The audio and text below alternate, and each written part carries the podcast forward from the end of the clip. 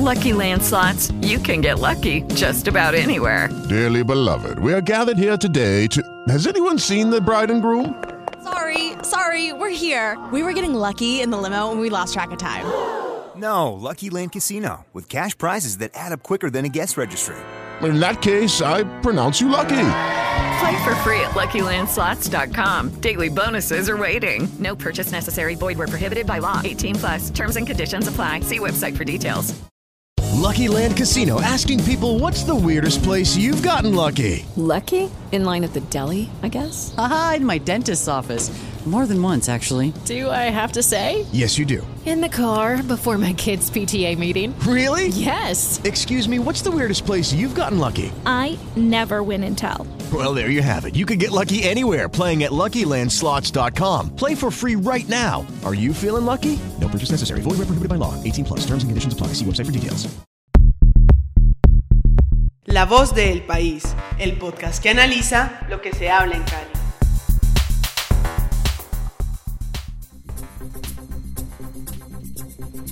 Hola, bienvenidos a La Voz del País, el podcast que analiza lo que ocurre en Cali, Colombia y el mundo. Hoy me acompañan doña Paola Otero, doña Ingrid Valderrutén y don José Luis Carrillo. Comenzamos precisamente con doña Ingrid Valderrutén.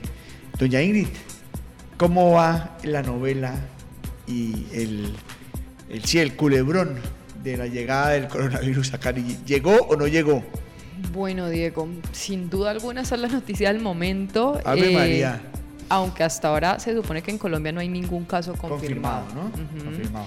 ¿El qué pasó Y con el caso precisamente- del, del? Eh, Parece que, que, que- que tampoco está confirmado. Todavía no han, hasta este momento no han descartado, no lo han confirmado ni descartado.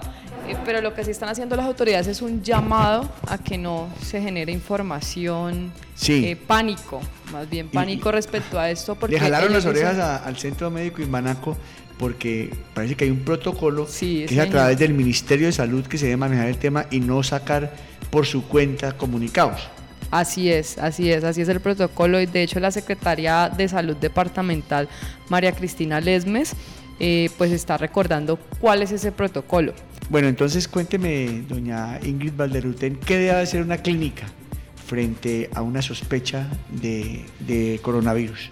Bueno, Diego, básicamente son cuatro pasos. El primero es establecer claramente si cumple con la definición del caso, caso sospechoso.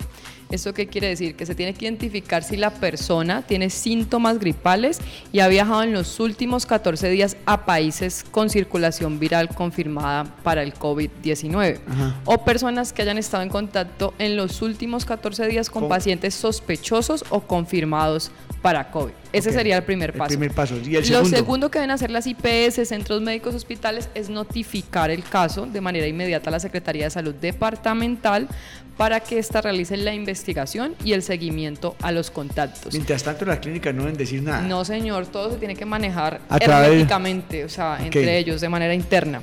El tercer paso sería tomar las muestras respiratorias para confirmar el caso, que estas muestras deben enviarse al Instituto Nacional de En Salud. Bogotá. Sí, señor. Y ya finalmente, pues, pues dependiendo de, de lo que de lo que determinen las, las pruebas y de la la sintomatología del paciente, el personal médico define si el manejo es ambulatorio u hospitalario. Y también hacen énfasis en que siempre se debe dar educación al paciente y a su familia sobre las medidas de protección personal e higiene, que es en lo que más Que hay que lavarse las manos. ¿no? Que hay que lavarse las manos. Por eso digo yo que los políticos no van a tener problemas porque son especialistas en lavarse las manos. Sí, es en lo que más están haciendo énfasis en las, las autoridades y es el lavado de manos. Eh, bueno, otra de las, pues digamos, de las novedades del coronavirus es que ya llegó el primer caso a Argentina, eh, que en España se confirmó la primera muerte ¿Así? por el virus. Eh, en Chile parece que también llegó el primer caso. eh, Sí, señor, en Chile también, pues ya varios países. Y una de las noticias que ha causado acá, eh, pues curiosidad, que todavía no la han confirmado, eh, y es que el, el ciclista Fernando Gaviria se habría contagiado en el, en el Tour de Emiratos. De, Mirta- de, de Emiratos Árabes Ujú. Unidos. Eso es, eso es una Noticia por confirmar. Es una Sí, hipótesis. claro, eso no está confirmado. Y a eso hay que agregarle, doña Ingrid, Betan- eh, doña Ingrid, como- doña Ingrid Valderruten, que eh, eh, hay una noticia económica importante. El- la, eh, la FED, eh, que es la que regula todo el tema monetario en Estados Unidos, Banca Federal de Estados Unidos, eh, decidió bajar medio punto los eh, las tasas de interés ante la desaceleración de la economía. El dólar se ha puesto muy costoso y eso no le conviene a Estados Unidos porque se, se, pierde en competitividad en, la materia, en materia de exportaciones. Eso va, va a hacer que la presión sobre el peso colombiano baje un poco. De hecho, hoy bajó 30 y pico de pesos y cerró por debajo de los 2.500. Así es, sí, Diego, como lo hemos venido hablando toda esta semana, ha tenido un fuerte impacto en, en lo que tiene que ver con la economía. Pero ya reaccion- comenzaron a reaccionar los, los, los bancos centrales. Yo le puedo dar un año para allá se descartó que el Papa tuviera coronavirus porque había Sí. una, una, una Una sospecha. Una sospecha, pero está totalmente descartado que el Papa. Y, y- y para terminar, recordémosle a los, a los oyentes de La Voz del País que hay- no hay que tener pánico. El coronavirus es una gripa fuerte. Simplemente que hay que cuidar. Lucky Land Casino asking people what's the weirdest place you've gotten lucky? Lucky? In line at the deli, I guess? Aha, in my dentist's office. More than once, actually. Do I have to say? Yes, you do. In the car before my kids' PTA meeting. Really? Yes. Excuse me, what's the weirdest place you've gotten lucky? I never win and tell. Well, there you have it. You can get lucky anywhere playing at LuckyLandSlots.com. Play for free right now. Are you feeling lucky? No purchase necessary. Void where prohibited by law. 18 plus. Terms and conditions apply. See website for details. Eh, hay que tomar precauciones, pero no hay que paniquearse ante eso porque tarde o temprano nos va a llegar. Muchas gracias, doña Ingrid. Vale, pues, gracias, Diego.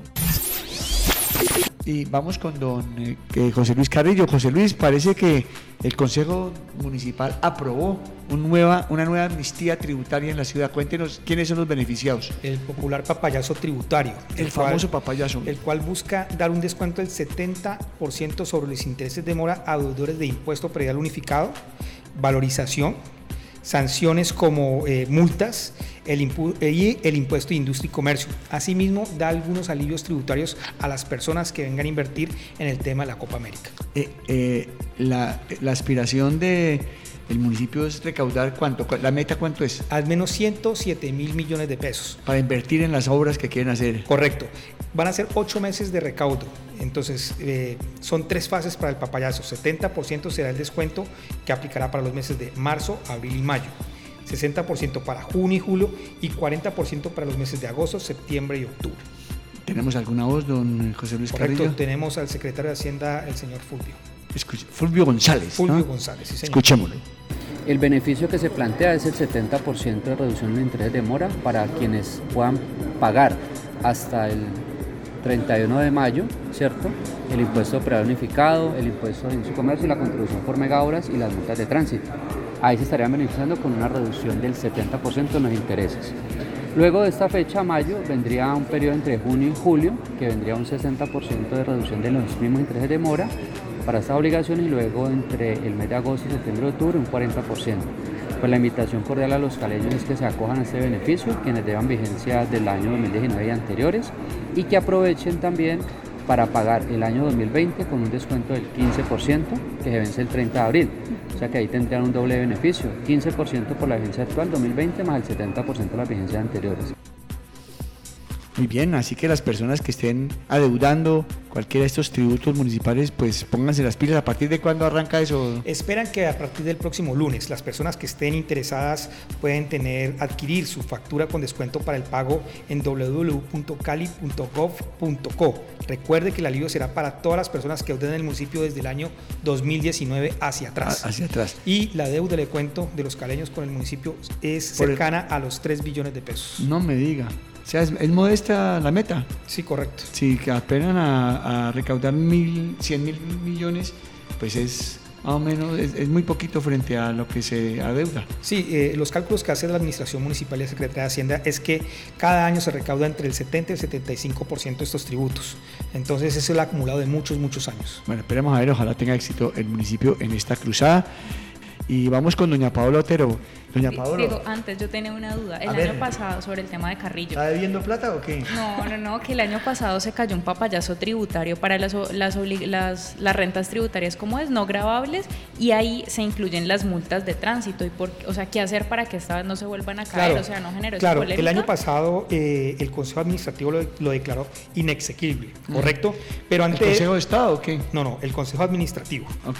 Eh, pero ante esta situación... El Tribunal Administrativo de ser. Correcto. Pero ante esta situación, ellos se ampararon en la, Ley 2011 de 2019 que permite que se realicen estos descuentos a todos los impuestos. Ellos aseguran que está totalmente blindado el acuerdo. Muy bien, ojalá.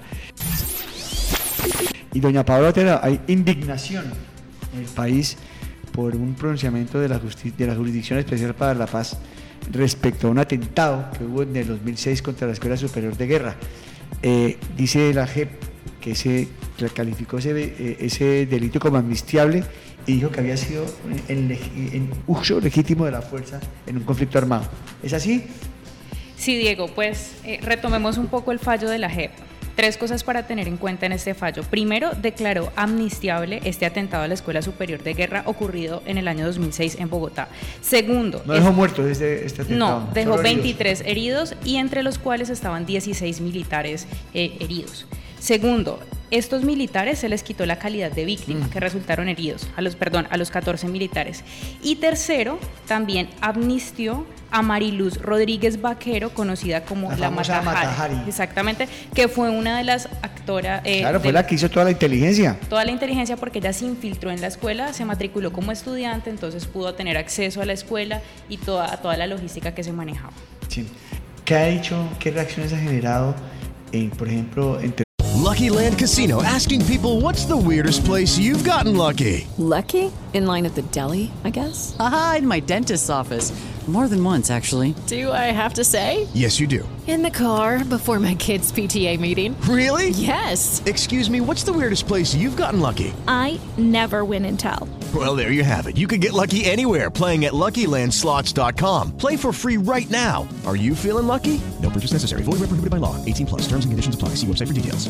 El expresidente Álvaro Uribe y otras personas este, fall- este pronunciamiento de la JEP? Diego, pues la verdad la mayoría de las voces han sido en contra del fallo de la JEP, una de esas precisamente la del presidente Álvaro, la del expresidente Álvaro Uribe, que se pronunció a través de Twitter y dijo que pues la JEP debería prácticamente acabarse porque pues obviamente este tipo de fallos son muy polémicos y sobre todo va muy en contra de las fuerzas militares.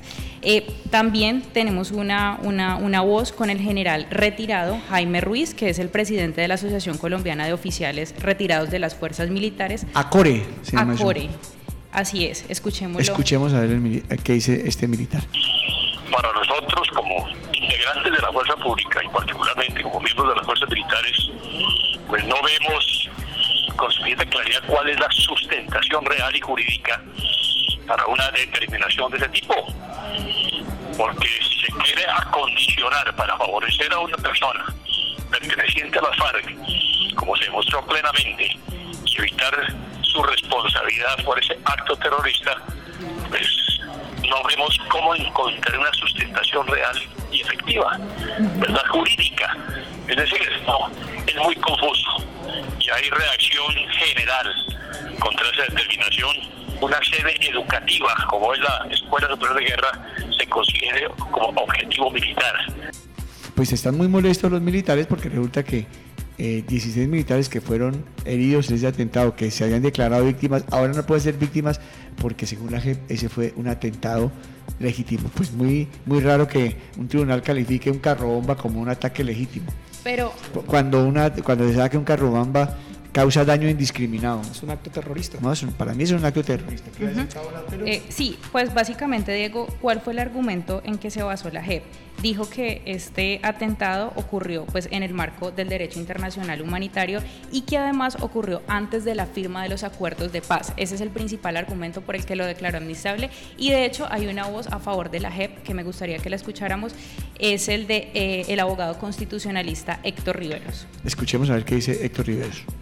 Eh, estamos en el marco del derecho internacional humanitario. Si no hubiera, si los delitos que se persiguieran no cupieran dentro del marco del derecho internacional humanitario, sino que fuera una banda de asaltantes, digamos, cualquier cosa de, robadores de carros, de lo que fuera, pues a eso no los pueden bombardear. Bueno, muy bien, ahí está la polémica.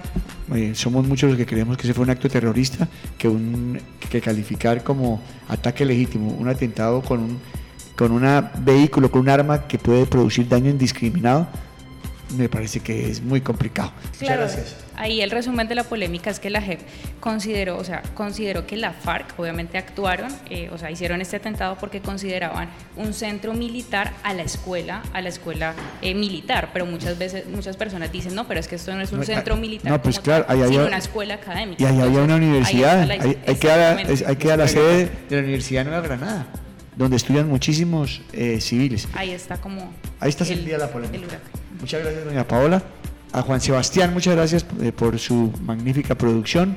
Muchas gracias a los compañeros, a Paola, a Ingrid, a José Luis, pero por encima de todo, gracias a ustedes, a aquellos que siempre nos escuchan, que comparten este, eh, este podcast. No se le olvide seguir haciéndolo, que hacen sus comentarios.